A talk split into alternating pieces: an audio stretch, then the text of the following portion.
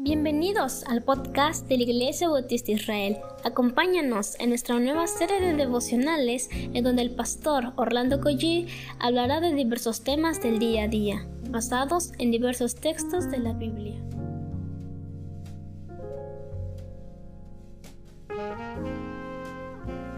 Muy buenos días tengan todos ustedes. Damos gracias al Señor por esta semana que comienza y espero que hayan tenido un excelente fin de semana. Y pues, ¿qué les parece si comenzamos esta semana precisamente orándole al Señor? Vamos a orar. Nuestro Padre que estás en los cielos, Señor, te pedimos que tú nos bendigas, que tú nos dirijas, Señor, que pongas en nuestra mente tu palabra para que sea la que ella nos alimente, nos dirija, Señor, y podamos caminar paso a paso contigo, Señor. Te pedimos esto en el nombre de Jesús. Amén. Estamos en el capítulo 10, estamos en el versículo 36 del libro de Nehemías. Soy el pastor Orlando Collí de la Iglesia Dios Fuerte y de la Iglesia Israel. Dice la palabra de Dios, verso 36. Estamos hablando que la semana pasada veíamos que cada año los hermanos iban a traer a la casa del Señor primicias de su tierra, primicias del fruto de todo árbol. Y dice el versículo 36, asimismo, los primogénitos de nuestros hijos. Claro que cuando son cosas materiales sí nos afectan, pero cuando se trata de nuestros hijos, la verdad es que pues le pensamos. Ahora, yo quiero que vea esto a la luz del texto bíblico, que los hermanos estaban conscientes que si sus hijos, los primeros en nacer, serían consagrados al Señor, ellos no lo veían como un perjuicio no lo, vieron ellos como una, una equivocación, sino todo lo contrario.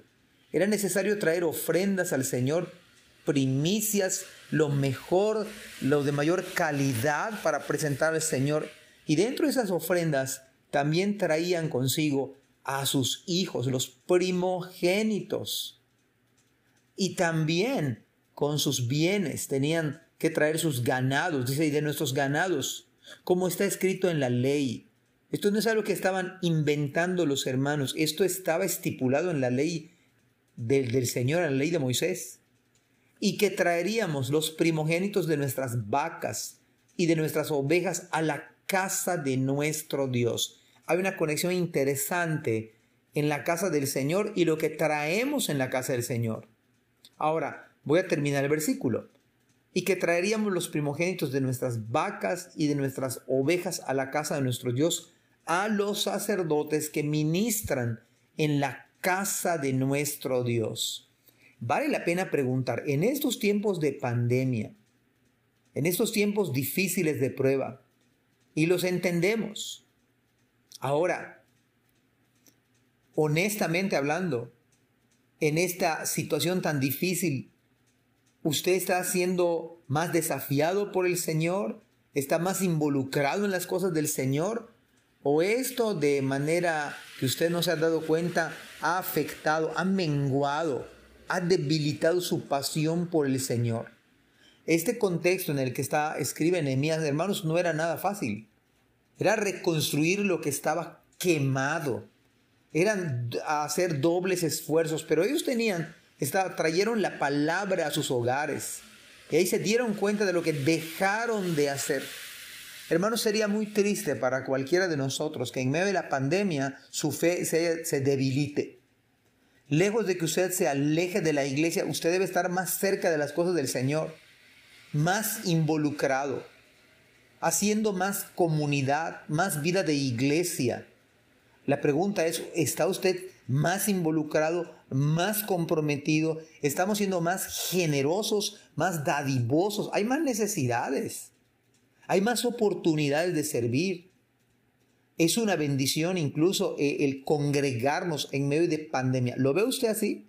Con todos los cuidados, con todo el protocolo, pero hay que aprovechar este momento. Estos momentos son de oportunidad, son de bendición. Y es exactamente lo que hicieron estos hermanos. Agarraron las escrituras, estaban en el momento crítico, en el momento de restauración, en el momento de volver a la adoración y lo hicieron. Y lo hicieron. Estaban levantando la, por llamarle de alguna manera, la adoración, el culto. todo lo que conlleva esto. Así que no nos olvidemos del servicio al Señor.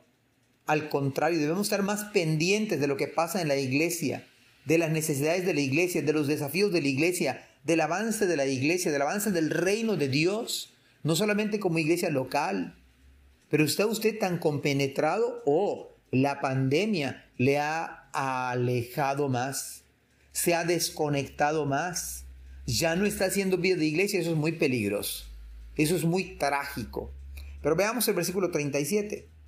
Que traeríamos también las primicias de nuestras masas y nuestras ofrendas y del fruto de todo árbol y del vino y del aceite para los sacerdotes a las cámaras de la casa de nuestro Dios y el diezmo de nuestra tierra para los levitas y que los levitas recibirían las décimas de nuestras labores en todas las ciudades. Esos hermanos no solamente levantaron el muro, muro, sino que levantaron la adoración al Señor, levantaron el ministerio, levantaron las alabanzas y todo lo que implicaba. Cuando participamos activamente en la obra, estamos haciendo que el reino de Dios avance. Cuando nuestros hijos participan en la, en la obra, en el reino, estamos haciendo que el reino avance. Cuando participamos de nuestras ofrendas, traemos primicias al Señor, estamos haciendo que el reino avance. Claro, uno tiene que estar a tono en el servicio de la iglesia. Debo estar en la iglesia, debo tener vida de iglesia. Hermanos, si alguien en el tiempo de Nehemías estaba desconectado de lo que estaba pasando, ellos no sabían los logros, no sabían de los avances, no sabían de que ahora sí el culto se hacía, ahora sí iba a celebrar la Pascua, ahora los grupos de alabanza, los sacerdotes se iban a dedicar a ministrar. Ellos no se habían enterado, pero los que se involucraron, los que a pesar de la crisis aprovecharon la oportunidad, son estos hermanos que hicieron compromisos no solamente de carácter monetario, o de primicias, o de frutos, o de aceite, no, sino incluso trajeron a sus primogénitos. ¿Cómo ve usted y yo esta pandemia, este momento de prueba que no sabemos cuánto tiempo más va a tardar? Yo le oro al Señor para que cese con la misericordia del Señor, pero son oraciones sinceras mías, pero no sé el Señor.